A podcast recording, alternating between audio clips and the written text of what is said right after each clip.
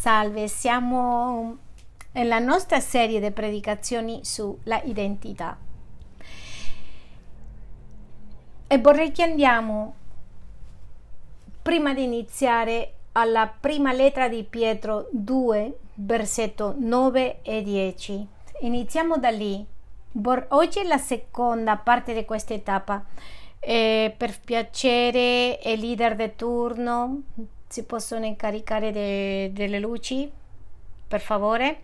Il leader di turno di Loda, per piacere. Quindi, bene, stiamo nella metà, nel trascorso de, molto molto interessante, forse uno, una delle più grandi perle del Vangelo per noi. E queste perle del Vangelo ci fanno capire, ci fanno comprendere grandi cose e sono di un valore che forse tante volte è difficile da valutare, ma vorrei che prima di arrivare a parlare di questo versetto vorrei raccontarvi qualcosa. Ieri siamo stati in un'invitazione, siamo stati invitati a una riunione, queste carissime persone e in questa riunione abbiamo potuto condividere il Vangelo. E come condividevamo il, il, Vangelo io mi chiedevo una cosa che adesso di nuovo pensavo a questo e chiedevo se loro a quelli che le parlavamo di Dio del suo grande amore di quello che Dio vuole fare in loro io mi chiedevo se loro potrebbero conoscere i benefici di stare con Dio se soltanto potrebbero comprendere la nuova identità che potevano averla. C'erano tanti credenti, c'erano altri non credenti, ma nella mia mente io pensavo come sarebbe se loro potevano capire chi sono in Gesù. Come sarebbe se io potrei dargli questo? Perché lo so che in mezzo di queste persone, quelli che parlavamo, sono persone molto care C'erano tanti che magari erano preoccupati per i figli, per la famiglia, per loro stessi, altri lottavano con cariche del passato, con tante situazioni. E noi ci chiedevamo come sarebbe stato se loro riuscirebbero a conoscere la nuova identità, chi sono. Sarebbe stato meraviglioso, sarebbe stato eccellente, le loro vite cambiate, perché quando conosciamo Gesù, chi è Lui, possiamo conoscere e possiamo sapere la nostra nuova identità e questo è qualcosa che tu e io stiamo facendo.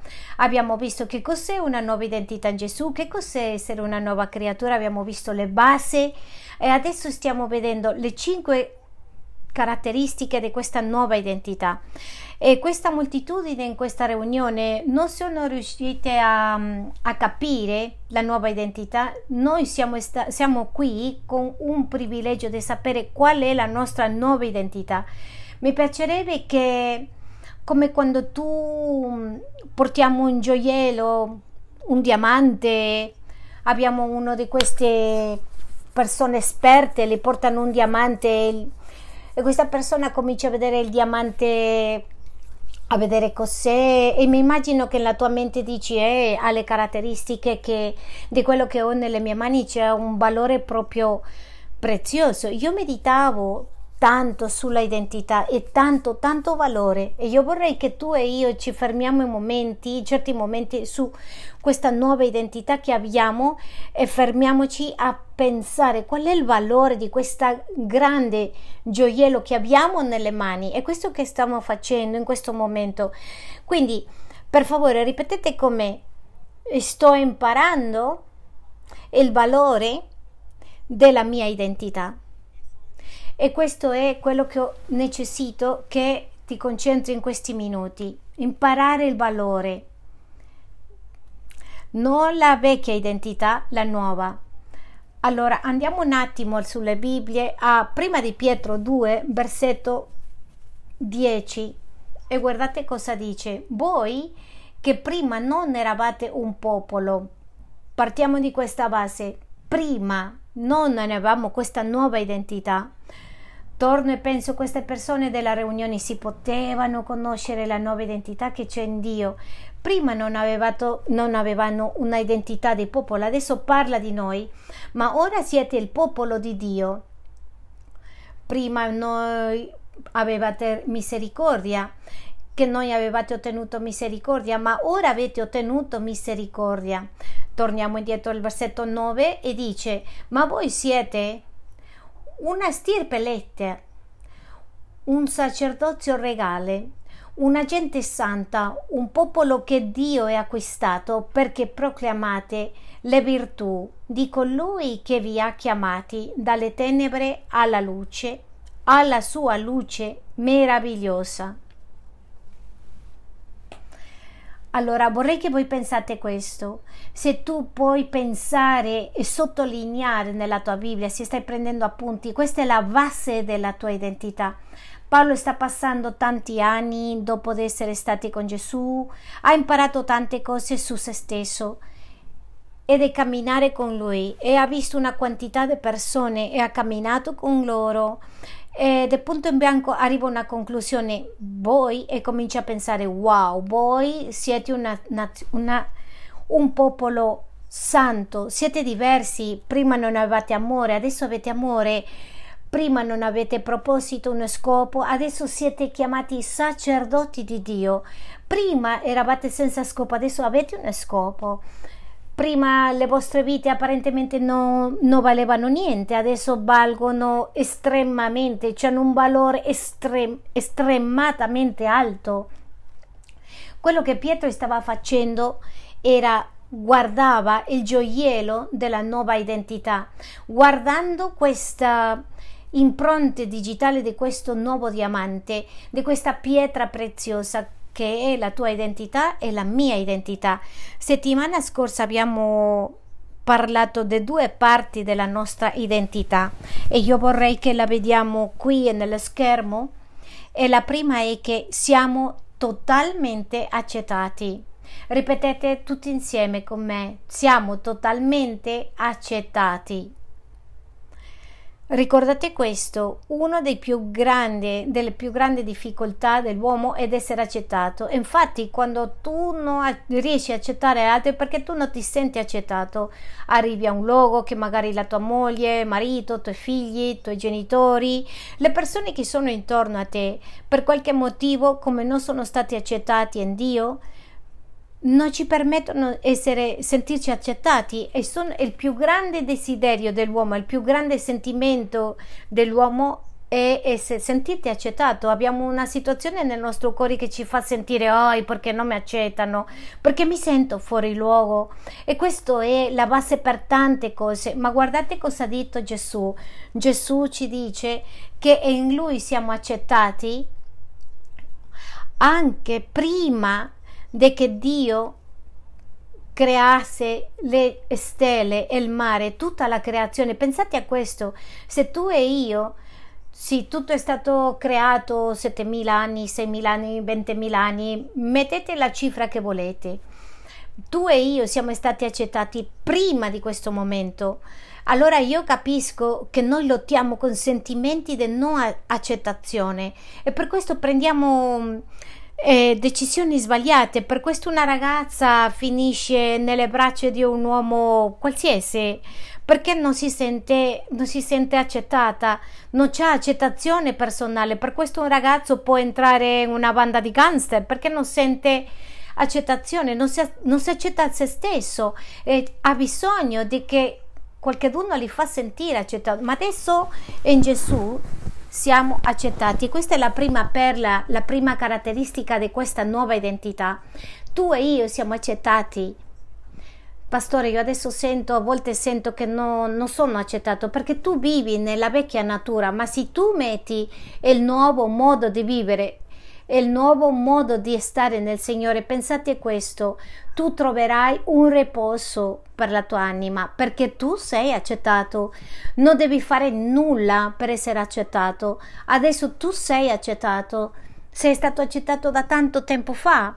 Allora, voglio che tu sappi che io ti invito a pensare, analizzare, a girare intorno a questo, che tu torni e pensi e prenda decisioni perché sono accettato è necessario perché questa è la tua nuova identità. È come che se a te ti danno una matita, un quaderno, ti danno attrezzi, magari a qualcuno l'ha dato una un martello, qualcosa, e tu ti chiedi perché questo attrezzo, perché questo strumento.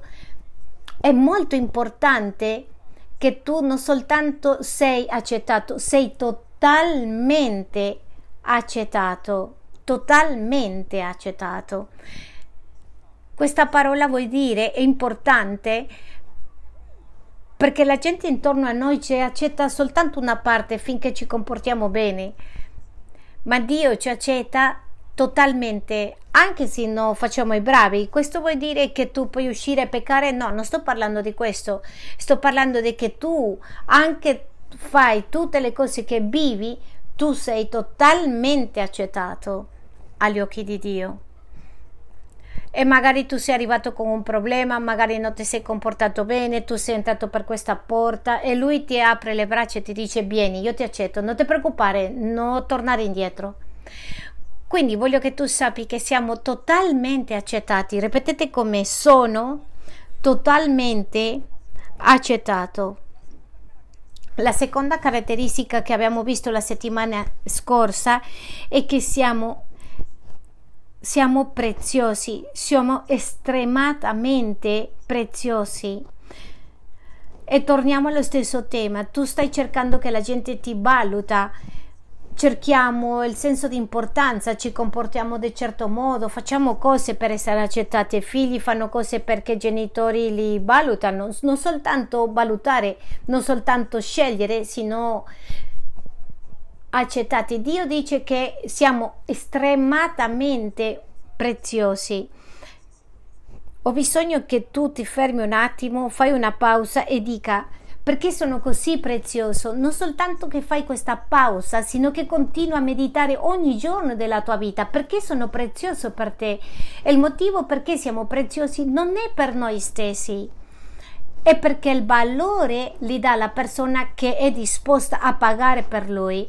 E quindi il tuo valore, il mio valore è dato per Dio. Se Dio ci considera che siamo il migliore per tutto, è sufficiente. Dio è l'essere più ricco, più valutato, quello che sta meglio in tutto l'universo, in tutta la creazione. Quindi il valore che Dio ci dà è molto più grande, tanto ci ha valutato Dio che ha dato la sua propria vita per salvarci a noi. E lo so che tu lotti con i sentimenti di sentirsi insignificativi, trovo mariti che dicono eh mia moglie non mi valuta io faccio tutte le cose. No ti voglio dire che Dio ti valuta. Eh pastore che mio marito non mi valuta non valuta quando faccio il cibo. Voglio che tu sappi che questo sentimento che stai cercando può fermarsi perché tu sei preziosa agli occhi di Dio. Non sei soltanto valutato sei estremamente prezioso in inglese c'è una parola che si chiama lavish che è esageratamente prezioso per Dio. Sai cosa vuol dire esagerato? Quando io alzo questa tazza e dice eh, questa tazza mi costa una sterlina, ma qualcuno arriva e ti dice io ti pago 100.000 sterline per questa tazza, 100.000 sterline per questa tazza. Voglio che tu sappi che adesso che sei in Gesù, tu sei esageratamente prezioso. Sapete che a volte ci incontriamo con genitori che vedono i figli e dicono hm, è che per me è così grande e a volte dici esagerato questo qua. No, è la stessa cosa. Per Dio noi siamo esageratamente preziosi. Ripetete con me, io sono esageratamente prezioso. Queste sono le due prime caratteristiche dei cinque che ci parla Pietro. Allora andiamo alla terza ed è molto importante che tu pensi in questa e ascoltate quello che dice. In Cristo io sono eternamente amato. Ripetete con me, eternamente amato. Adesso in Cristo tu non soltanto sei amato per un, un attimino, tu sei amato eternamente per Dio. Tanti di noi lottiamo di nuovo con ci sentiamo rifiutati, non valutati, non ci sentiamo amati. Forse tu sei stato cresciuto in una famiglia dove i nostri genitori non ci hanno dato tutto, non sono riusciti perché, perché no, non ha ricevuto loro, perché sono mancati, perché loro stessi erano rotti per dentro, non erano guariti per dentro, magari non hanno ricevuto un abbraccio e noi sperimentiamo che noi non siamo amati. Forse una persona che tu sei passato per questa rottura di una famiglia e tuo marito sei stato infidele, allora tu senti che questa persona non ti ha amata. Forse ti hanno lasciato, tuo padre ha lasciato la casa, Forse sono passate tante cose che ti hanno dimostrato, che ti hanno fatto sperimentare che tu non sei stato amato. Forse hai passato per il bullying, hai vissuto nella stessa chiesa è qualcosa che tu non ti sei, stato, non, sei, non ti sei sentito amato e non sei raggiunto questo amore che doveva essere. E amavano il resto e tu vedevi come amavano i compagni della scuola ma te non ti amavano vedevi come le amavano al tuo cugino sperimentavi questo. E ti voglio dire che tutti quanti abbiamo passato per questo per queste situazioni ma la buona notizia è che non mi devo sentire che Dio non mi ama. La buona notizia è che adesso posso sperimentare non soltanto un amore determinato, sino che posso sperimentare un amore che è eterno. Posso sperimentare un amore immenso, non è condizionale, è molto più grande di quello che qualsiasi può sperimentare qui nella terra. Sapete che la salute dipende dall'amore. Quando siamo amati, stiamo bene in tutti i sensi. Quando, siamo, quando non ci sentiamo amati, ci ammaliamo.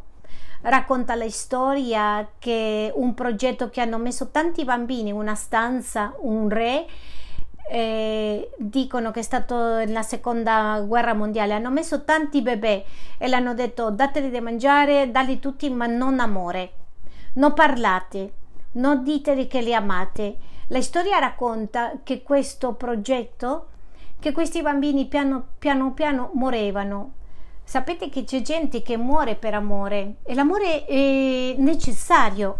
Andiamo un attimo alla prima, di Pie- prima lettera di Pietro 2, versetto 10. Guardate cosa dice. Voi che prima non eravate un popolo, quello che dicevamo prima, ma ora siete il popolo di Dio, voi che non avevate ottenuto misericordia, ma ora avete ottenuto misericordia. Ascoltate, Prima tu non avevate ricevuto l'amore, adesso hai ricevuto totalmente amore. Voglio che tu sappia in un'altra parte della parola dice che l'amore è stato rovesciato, non ci dà goccine, è stato rovesciato sopra di voi. In questo momento, quando tu magari tu non ti rendi conto, ma voglio che tu sappi che l'amore di Dio è più che rovesciato. Tu non devi neanche chiedere, mi ami Dio? Per, sapete perché le chiediamo a Dio se ci ama? Perché non conosciamo la nostra identità, ma tu non puoi essere più amato. E ti voglio dire che non sarai meno amato per qualsiasi cosa che fai. Magari di, tanti di noi facciamo gli sbagli nel futuro, che pensiamo che... Io penso che Dio non ti amerà tanto e, e noi arriviamo alla conclusione, oh Dio, come mi puoi amare a me? Io penso che tu magari sei arrabbiato, Dio, ma la Bibbia dice completamente l'opposto. Lui, la Bibbia dice che siamo eternamente amati. Adesso ti do due punti perché siamo amati. La prima è perché Dio è amore. Dio è amore. Prima di Giovanni 4, versetto 7, ci parla dell'amore di Dio ed è molto importante queste ragioni. Perché sono gli argomenti che tu avrai nella tua mente per arrivare alla conclusione che deve arrivare, che tu sei amato. Ricordate, quello che ti sto dicendo adesso sta cambiando la tua mente, ma tu hai bisogno continuamente guardare questa pietra preziosa che hai e dire queste sono le caratteristiche, questo diamante che ho vale tantissimo, perché? Perché è tagliato, perché non ha niente per dentro, per tante cose. Ascoltate questo, quello che dice la parola di Dio su questo. Carissimi, amiamoci gli uni gli altri, perché l'amore è da Dio Chiunque ama è nato da Dio e conosce Dio. Tutto l'amore che possiamo sperimentare nella terra l'ha dato Dio. Pri- il Vangelo secondo Giovanni 15:13 dice: Se nessuno ha amore più grande di quello di dare la sua vita per i suoi amici. Voi siete miei amici se fate le cose che vi ho comandato. Allora, fermiamoci un attimo. Voglio che tu e io ci fermiamo un secondo a parlare di questo, a meditare su questo. Dio è amore e perché tu ti senti amato? Perché Dio è dentro di te. Allora tu hai l'amore dentro di te. Voglio che pensi una cosa. Ogni cosa che noi possiamo vedere intorno tutte queste espressioni d'amore sono fatte per Dio. Pensate a questo, se in questo momento eh, togliamo a Dio di tutta la terra, sapete che, che cosa vivremo? Che non c'è amore. E se in qualche luogo tu sperimenti amore, è perché in qualche momento Dio ha permesso questo amore nella tua vita. E l'amore dei genitori e figli è stato una, un amore messo per Dio. Allora arriviamo a questa conclusione con me. Il fatto che la terra sperimenta, gli esseri umani sperimentano l'amore è perché Dio fa parte di questo pianeta e se li togliamo non ci sarebbe l'amore. Qual è il problema allora? Che tu non ti senti amato, ma la tua nuova identità dice che prima non sei stato amato, ma adesso sei, perché Dio è amore. Pastore, ma allora non, non le devo chiedere a Dio se mi ama? Guardate, ieri magari in questa riunione c'erano persone che io mi immagino, non sto dicendo che sia così, ma io immagino che in qualche momento si sono sentiti sole, si sono sentite con tante persone nella chiesa che dicono perché cosa vado se non mi sento amato?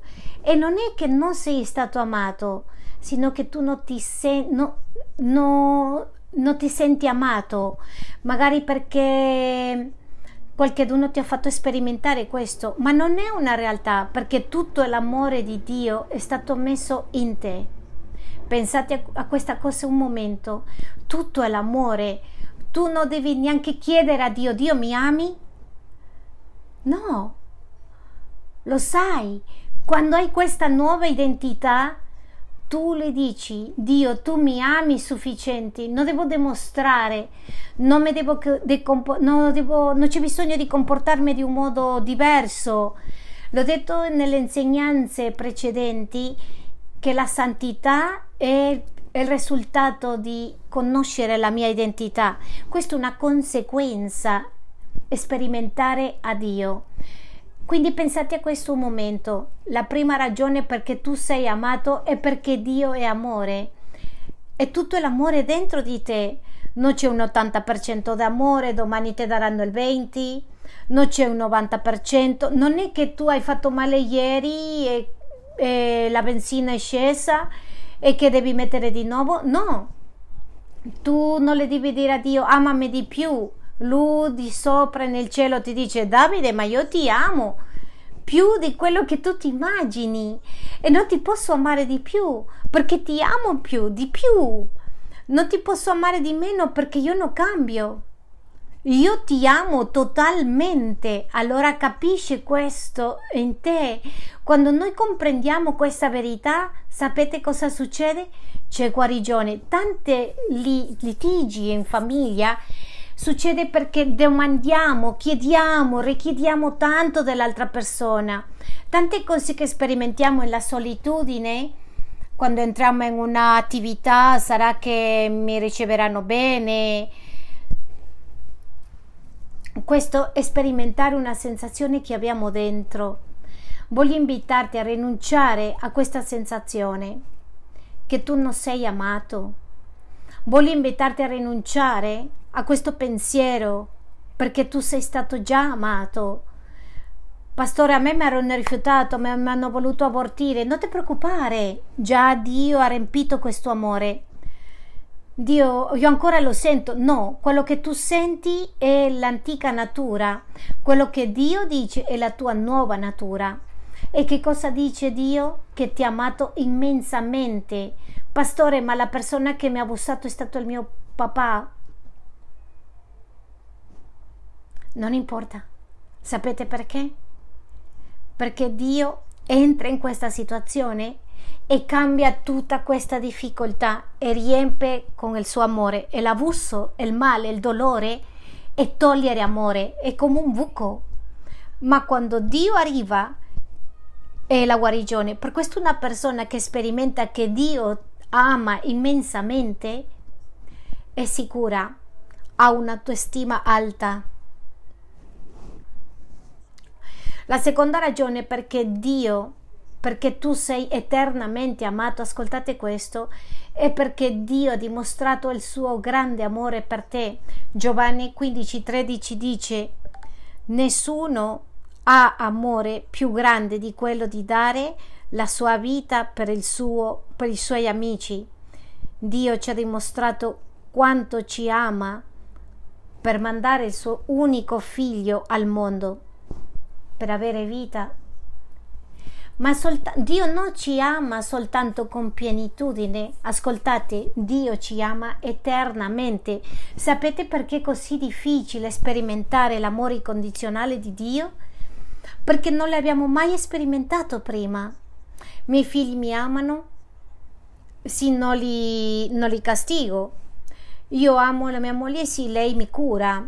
La gente mi ama, sì, mi comporto bene però Dio mi ama incondizionalmente. Allora vorrei che tu scrivi, prendi appunti due parole. Dio mi ama incondizionalmente e Dio mi ama eternamente. Perché sono importanti queste due? Incondizionalmente perché non importa ciò che faccia.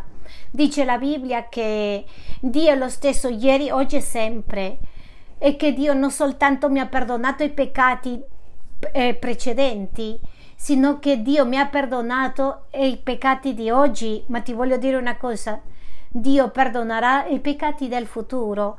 Tanti di noi, quello che non ci siamo sentiti per qualche ragione amati, che siamo stati cresciuti come se non fai bene, io non ti amo. Vediamo a Dio di questo stesso modo. Oggi non mi comporto bene, penso che tu mi ami meno. Oggi non mi sono comportato bene, penso che non stai con me. Quanti di voi abbiamo passato tante volte pensando a queste cose?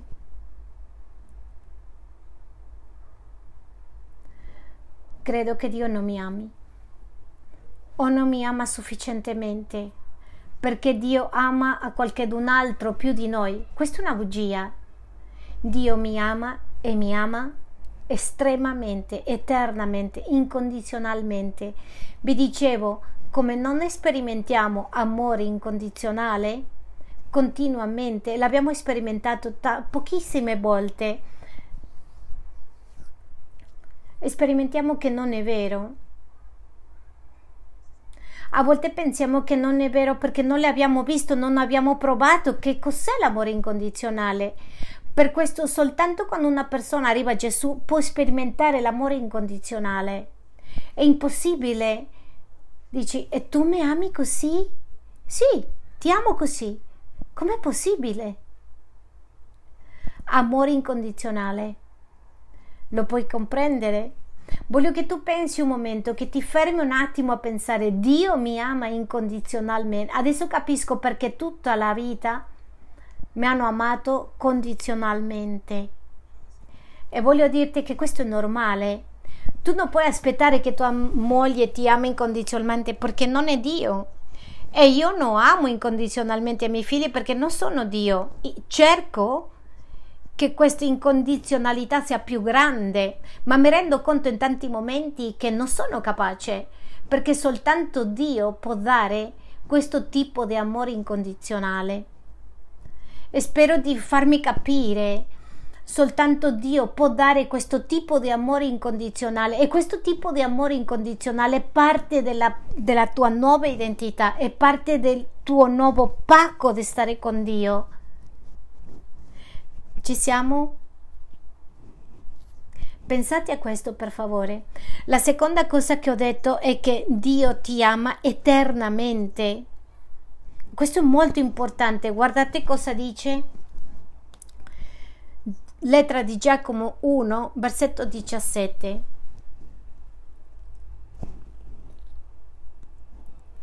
Ogni cosa buona e ogni dono perfetto vengono dall'alto qui arriva questo punto, e discendono dal Padre delle astri, è un modo di chiamarli a Dio. Luminosi presso il quale non c'è variazione né ombra di mutamento. Cosa vuoi dire? Che Dio non cambia e non cambierà. Per questo l'amore per te, per me, non smetterà. È un amore eterno non è un amore finché tu muori, non è amore finché tu le fai male, sino che è eterno.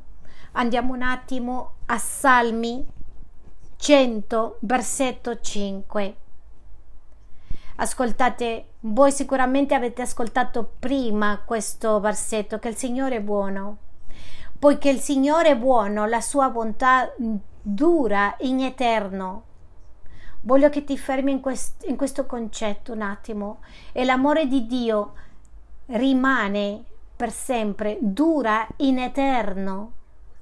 Non è un amore per un attimino. Io amerò mia moglie finché muoio. E spero. Lei mi amerà finché io muoro. Ma Dio mi amerà eternamente. E questo è importantissimo, la tua nuova identità. Dio mi ama eternamente. Chiudiamo gli occhi un attimo, per favore. E fermiamoci a guardare questo. Pensate a queste tre parole. Dio mi ama. Osserva. Osserva questo punto nella tua mente. Pensa in quello che sta dicendo Dio. Perché mi ami? Dio ti dice oggi perché sono così. Io ti amo perché sono così. Questo sono io. E non ti posso dare altro. Fermati a pensare un momento. Deve essere come il gioiello, come questo, questo esperto nei gioielli. Pensa Signore, tu mi ami di un modo speciale. Mi ami incondizionalmente e voglio che pensi a questo momento, tu- i tuoi familiari, le persone che sono con te, come il tuo amore verso di loro e il di loro verso di te. E devi essere cosciente a questa cosa, che il tuo amore e il mio amore è condizionale. Quante volte ho sbagliato? e hanno smesso di amarmi perché loro non avevano sperimentato, però il tuo amore per me è incondizionale. E per ultimo vorrei invitarti a pensare. A lungo di questo amore che hai, pensate questo amore non finirà mai. Alcuni l'hanno amato a te, a me, finché ha durato il matrimonio, finché magari hanno conosciuto un'altra persona finché è morto l'amore dei genitori, ma l'amore di Dio è per sempre, per sempre, per sempre. Meditate un momento in questo, per favore.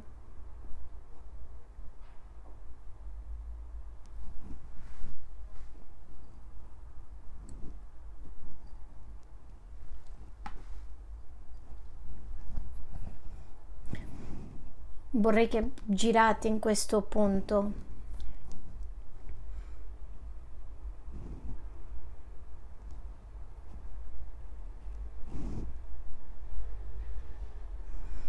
Tu sei amato, eternamente amato. Grazie. Grazie perché adesso mi sento amato. Prima ero rifiutato e non amato. Adesso così mi sento così amato. Nel nome di Gesù. Molto bene. Apriamo gli occhi. Voglio portarti alla quarta caratteristica della tua identità.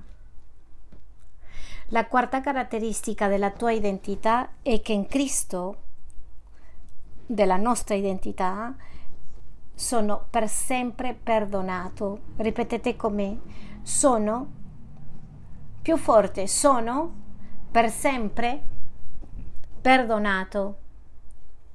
Voglio che ci fermiamo un attimo qui, ricordate questa parola, sono per sempre, per sempre perdonato, non soltanto eternamente, sino per sempre perdonato.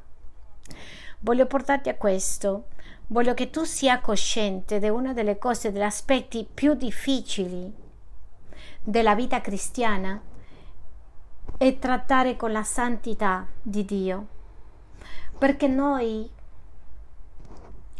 abbiamo una natura peccaminosa. Che cosa vuol dire? Che pecchiamo, facciamo male, sbagliamo in continuazione.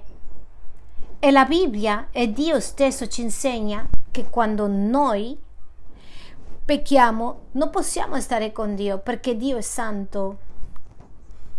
Allora abbiamo un grande problema e il grande problema che abbiamo è che quando quando facciamo le cose male sentiamo che non, non diamo tutto e quindi ci sentiamo colpevoli in tutto te, per, per sempre, a ogni momento. Sentiamo che le nostre vite non sono accettate, non sono perdonate per Dio, perché abbiamo sbagliato, anche dopo di conoscere Gesù. Sì? E questo conflitto di colpa che sperimentiamo ogni momento.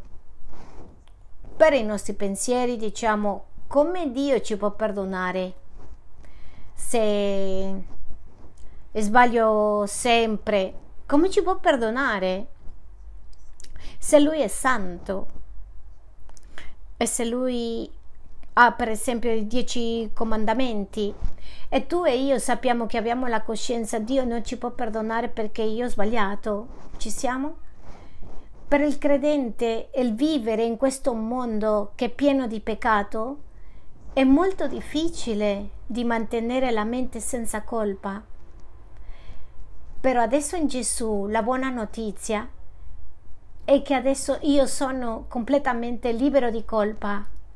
Infatti una delle grandi missioni del nemico di Satana è che tu ti senti colpabile in ogni momento ho avuto momenti nella mia vita che io guidavo la macchina e litigo un pochettino con mia moglie e prima di arrivare qua eh, sento una voce interna all'interno che ti dice tu fai così male, non puoi predicare oggi.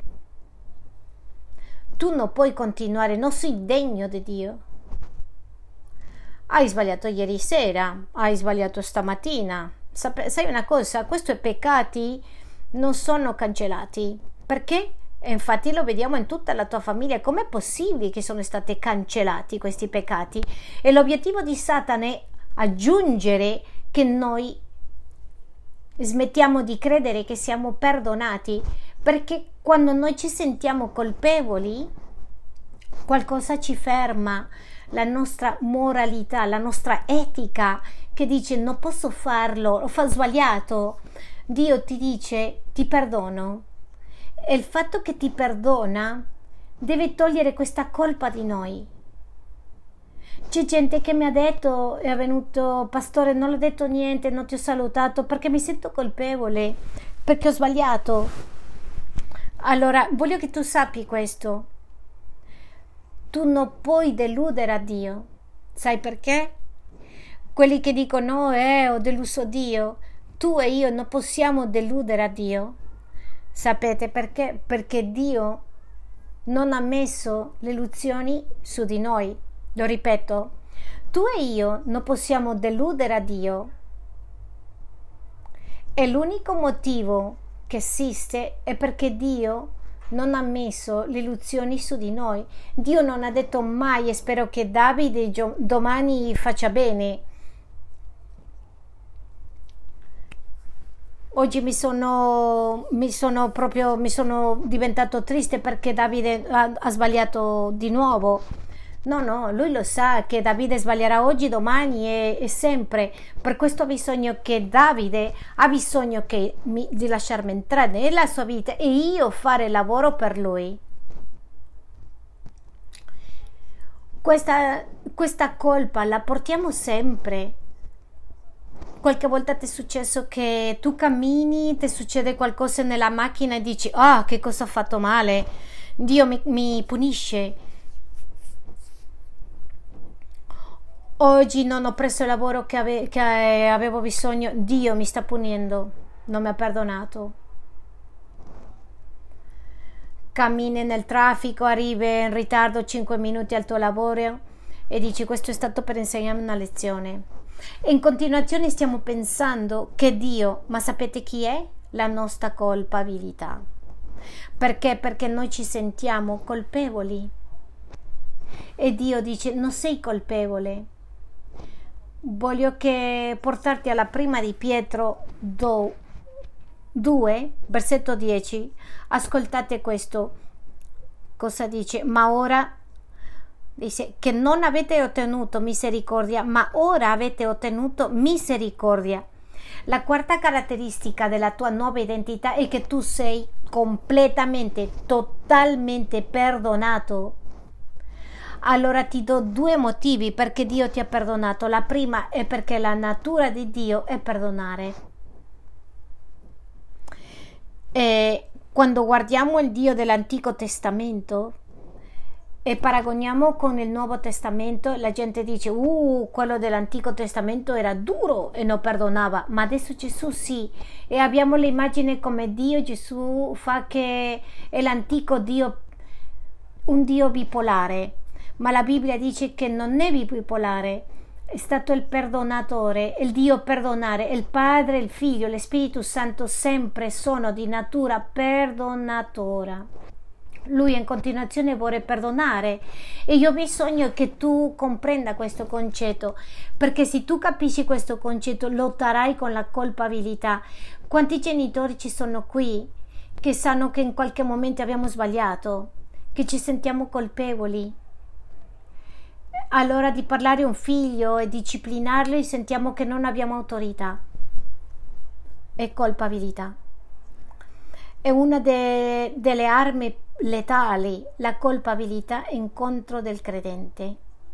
È una delle armi più potenti. Hai, hai sbagliato, mai più tornerai a avere la posizione che avevi prima c'è gente che mi ha detto io pensavo che oggi mi buttavano via, mi cacciavano via dalla chiesa e sapete non era Dio, non era il pastore, era la colpabilità personale che tu hai dentro. Perché? Perché non sai che sei stato perdonato per sempre. Michea, andiamo le nostre Bibbie a Michea 7, versetto 18. Ascoltate come dice Michea sulla natura di Dio stiamo insieme un attimo, è molto importante, e dice, quale Dio è come te, con la natura che hai, che perdoni la iniquità e passi sopra alla colpa del resto della tua eredità. Egli non osserva la sua ira per sempre, perché si compiace di usare misericordia. Non c'è nessuno che può perdonare come lui perdona. Egli non osserva la sua ira per sempre perché si compiace di usare misericordia. Ripetiamo sottovoce. Tu ti compiaci. Guardate questo. Dio si compiace di mostrare il suo amore. Questo è molto importante per te.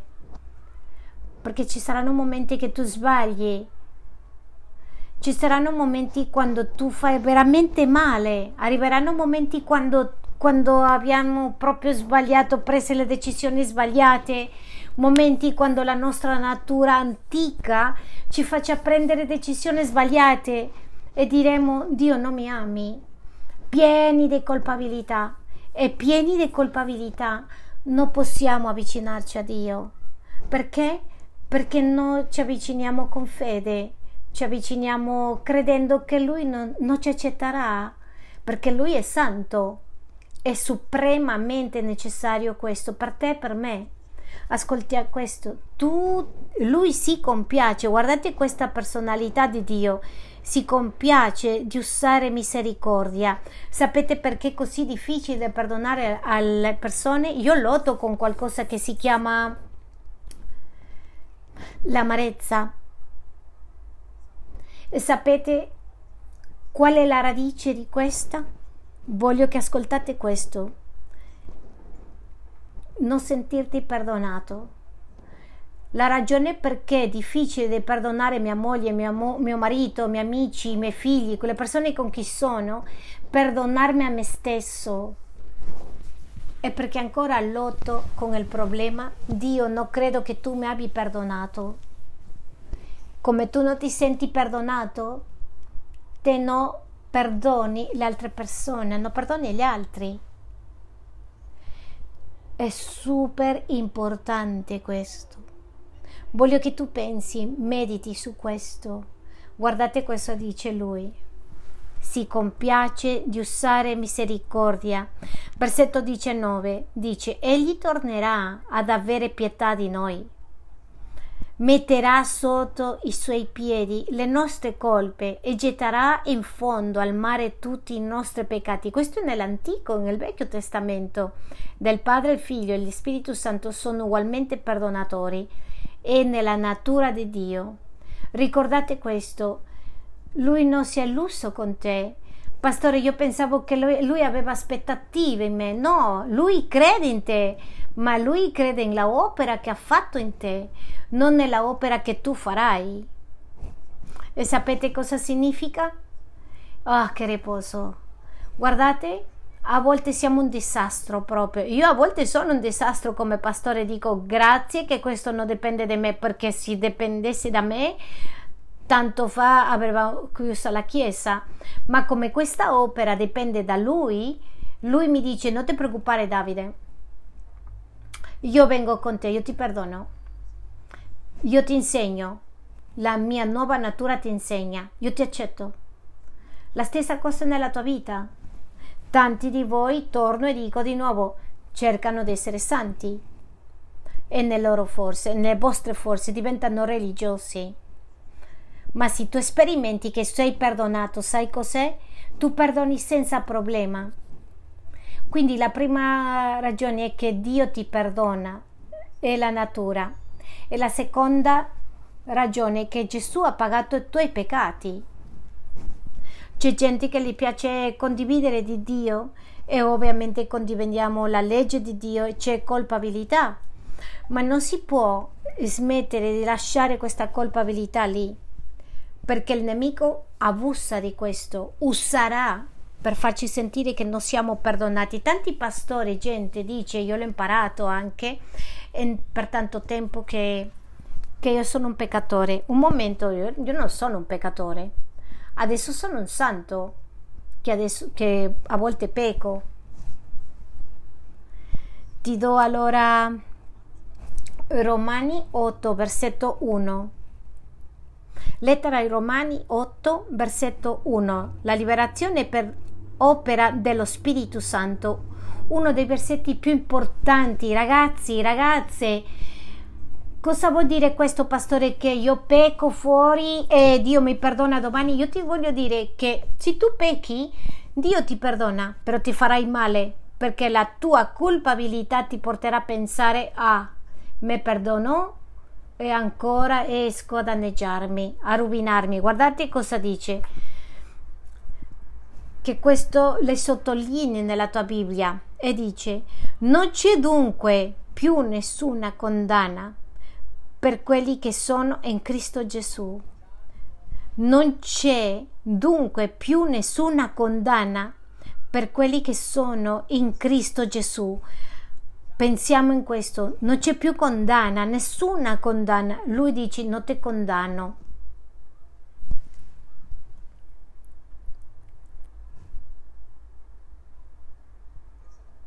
Pensate a questo, fermiamoci un attimo e pensiamo in questo.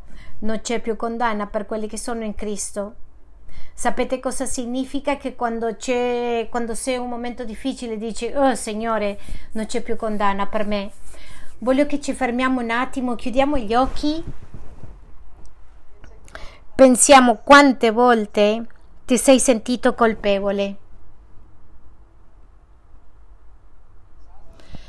Forse sei uno di quelli che pensano perché mi voglio avvicinare, che non ho neanche diritto. E il Signore ci dà le buone notizie. Non sei condannato per me. Adesso che sei in me non hai nessuna condanna. Sei perdonato per sempre. Non sei perdonato soltanto per una settimana, non sei perdonato, finché sbagli di nuovo, non sei perdonato se, se ti mantieni bene, non sei perdonato se cadi di nuovo. Qui dice, per quelli che oggi sono in Gesù Cristo non c'è più condanna, nessuna condanna.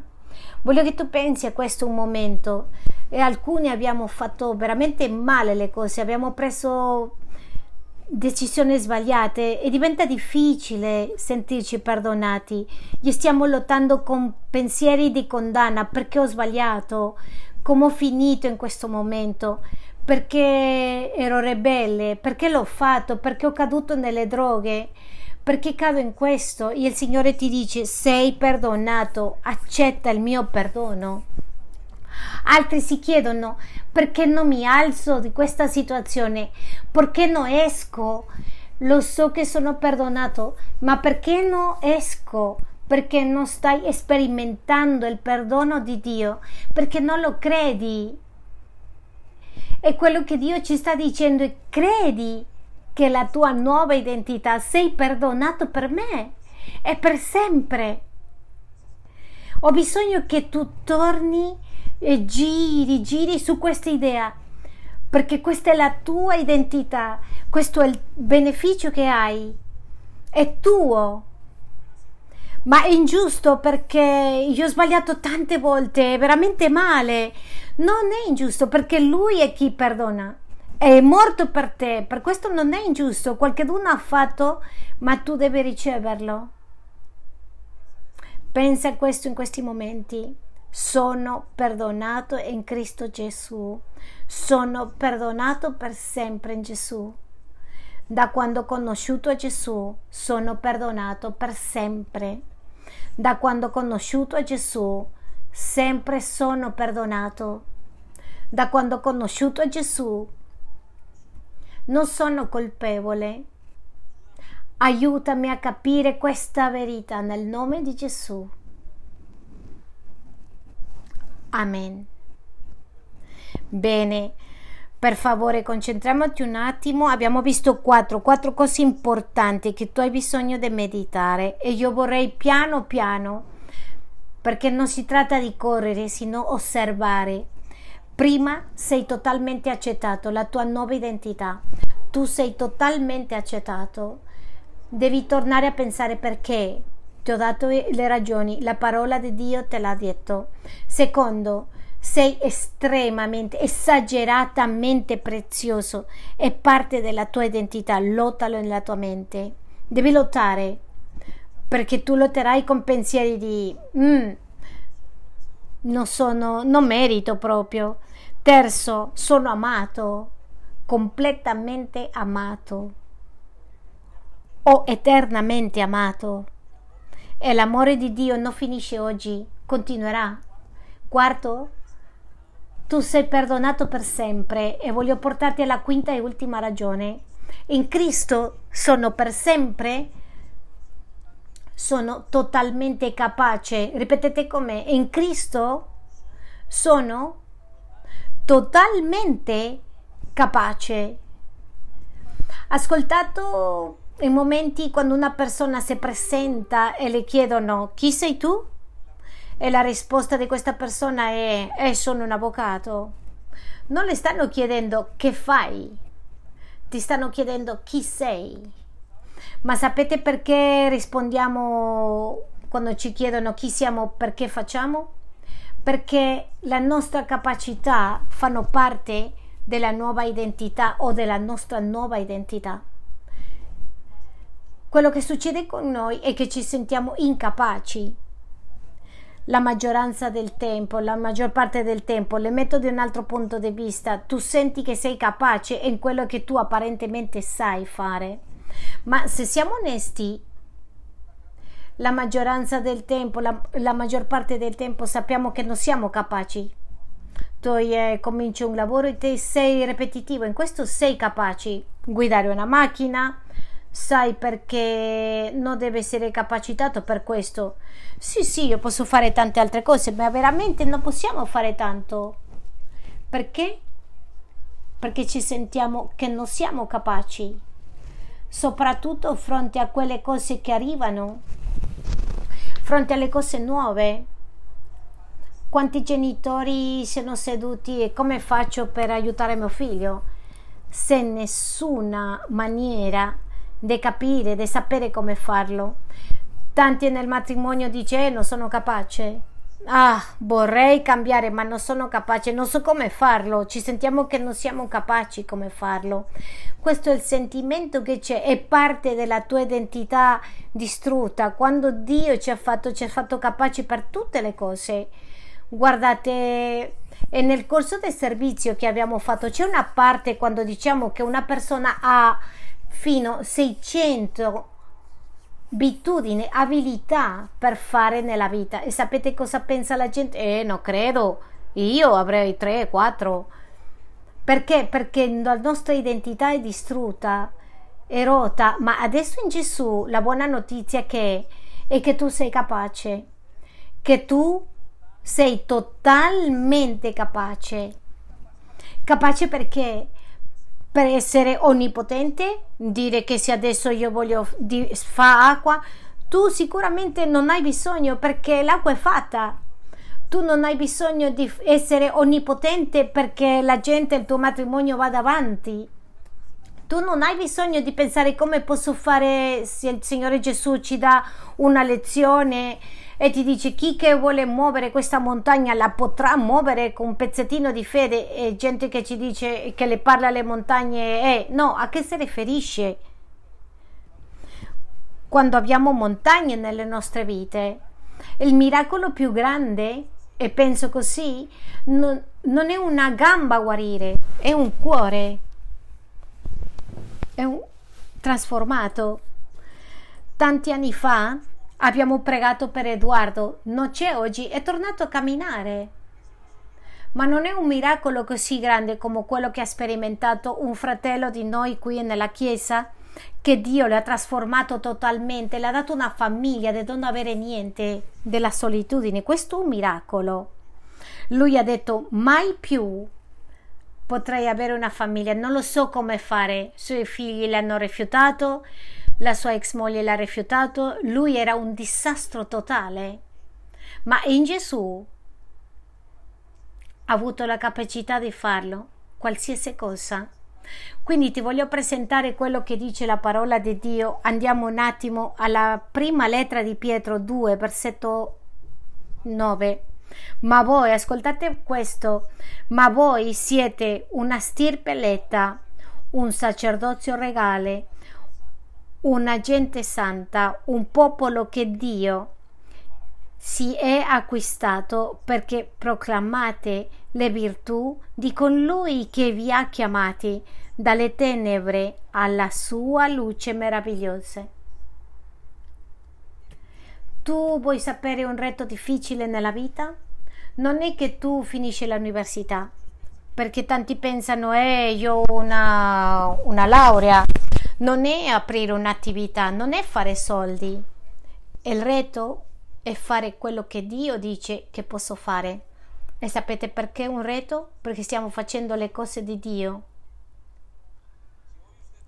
Se oggi tu arrivi, condividi una persona, c'avevo una persona che mi diceva io vedo la vita del mio padre da quando sta venendo alla chiesa, da quando cammina con Gesù totalmente cambiata, totalmente cambiata, è un'altra persona. Sapete, questo è il reto più grande che c'è.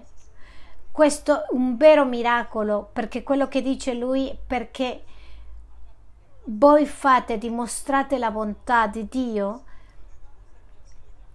essere chiamati dalle tenebre alla luce meravigliosa di Dio. Pensate a questo. Siete stati chiamati dalle tenebre alla luce a fare le cose di Dio. E quindi ti do la prima ragione.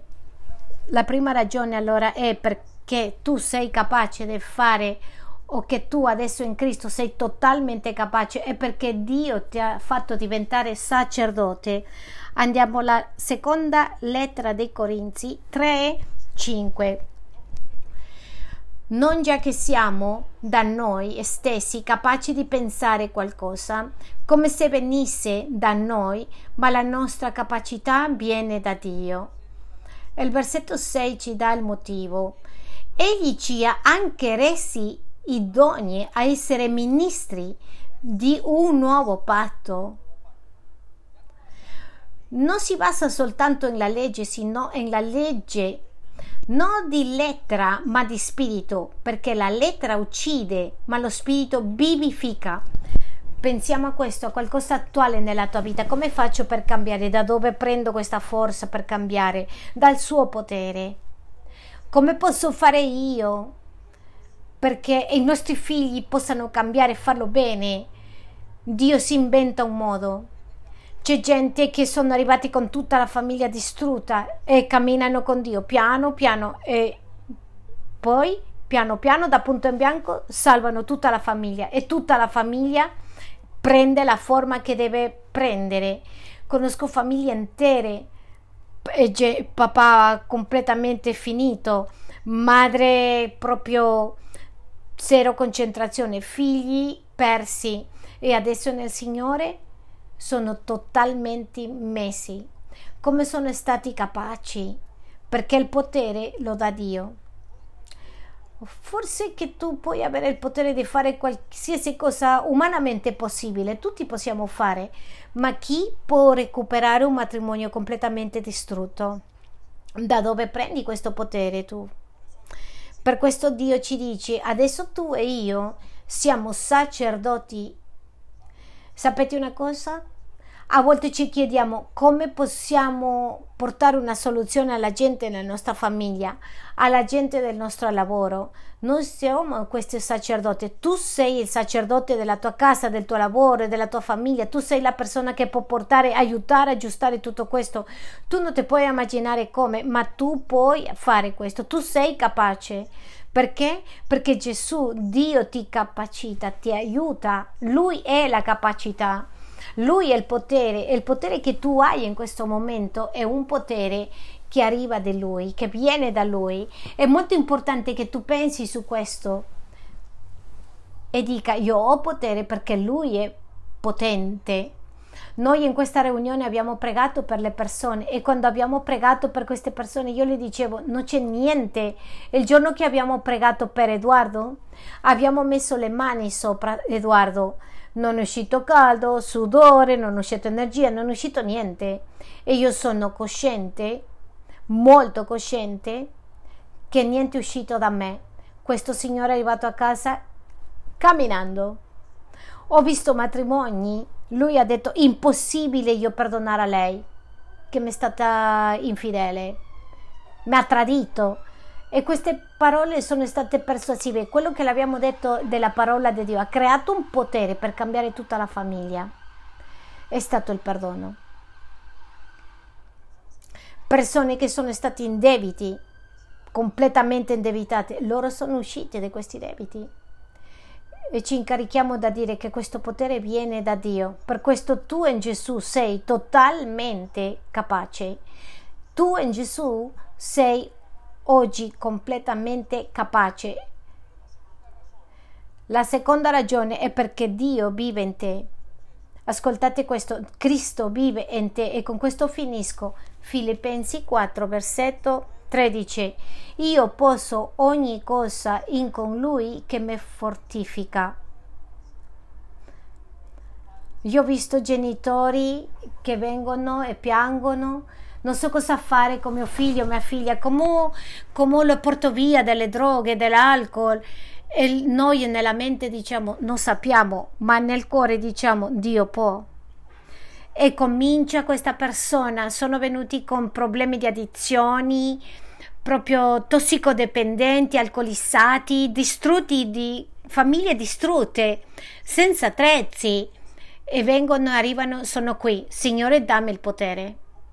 Come hanno potuto salvarli?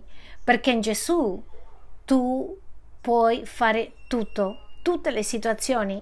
Quindi ricordiamo questo, il potere di Dio non è perché tu sia onnipotente, perché questo è quello che ti dice il nemico, se sei così potente, perché non aggiusti questa situazione, perché non fai quell'altro? Ma quando tu metti questa situazione in Gesù, tu sei con un potere proprio fantastico.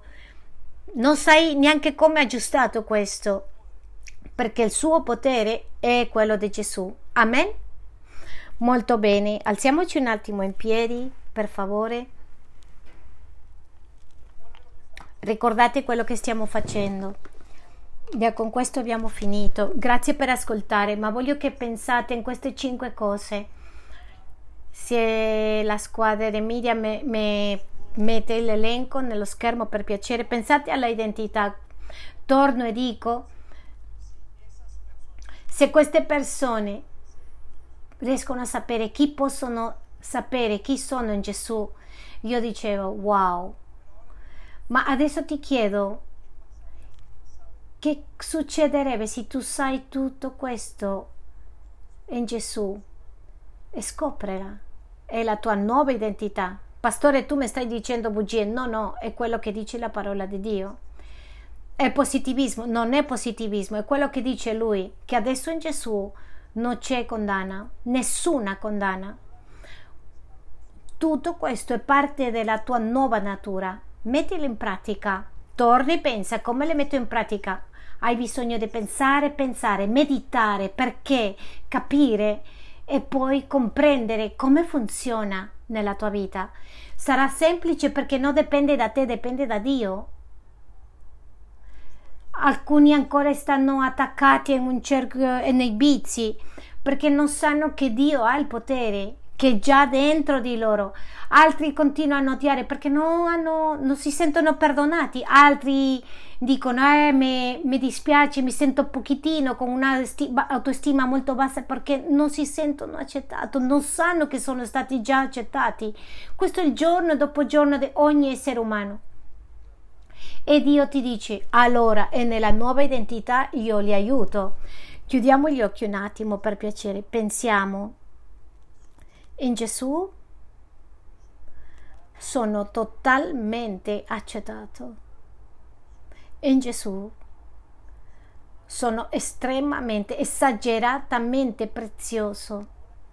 Adesso che conosco Gesù, sono eternamente amato. Adesso che conosco Gesù, sono perdonato per sempre e sono sempre perdonato. Adesso che conosco Gesù sono capace, totalmente capace di fare e combattere con tutto quello che arriva. Magari sei in un momento di difficoltà perché stai combattendo con un matrimonio, con una separazione, un divorzio, con una morte, con un figlio che è uscito, è perso con situazioni personali, con una malattia mentale, con l'angoscia, con debiti. Non lo so quello che stai attraversando, quello che stai passando, ma voglio che tu sappi che adesso lo puoi fare, c'è soluzione, sei capace. E in Gesù hai bisogno di sperimentare la sua verità. Padre, grazie per questa nuova identità che abbiamo. Segna i tuoi figli in questo posto, che loro possano uscire in questo momento da qui da questo luogo completamente trasformati, pensando in tutto quello che hai fatto in loro. E non è stato poco, è stato molto quello che hai fatto. Così che ministrali, aiutali, insegnali nelle loro case, ricordali queste, queste parole, ricordaci Ricordaci perché vogliamo essere come te, vogliamo pensare come te, sentire, agire come, ti, come tu, Gesù. Ti ringraziamo molto. Alziamo le mani un attimo per piacere, tutte e due, mani in alto. Signore, qui siamo. Ricevo la tua identità. Ricevo quello che tu mi dai. Ricevo il tuo perdono e l'amore, la tua accettazione. Ricevo che tu mi valuti Capisco che sono capace in te. Grazie per questa nuova identità che ho. La scoprirò. La metterò in pratica nella mia vita. Mediterò in questo. Devi compromettere con Dio. Pensa a quello che, che stai compromettendoti. Il compito è piccolo, a pensare nella tua nuova identità. Soltanto mi comprometto in questo, a pensare nella nu- mia nuova identità, in chi sono, nel nome di Gesù. Amen e amen. Dali un abbraccio alla persona che è accanto a te, un saluto. Dio ti benedica grande e riccamente.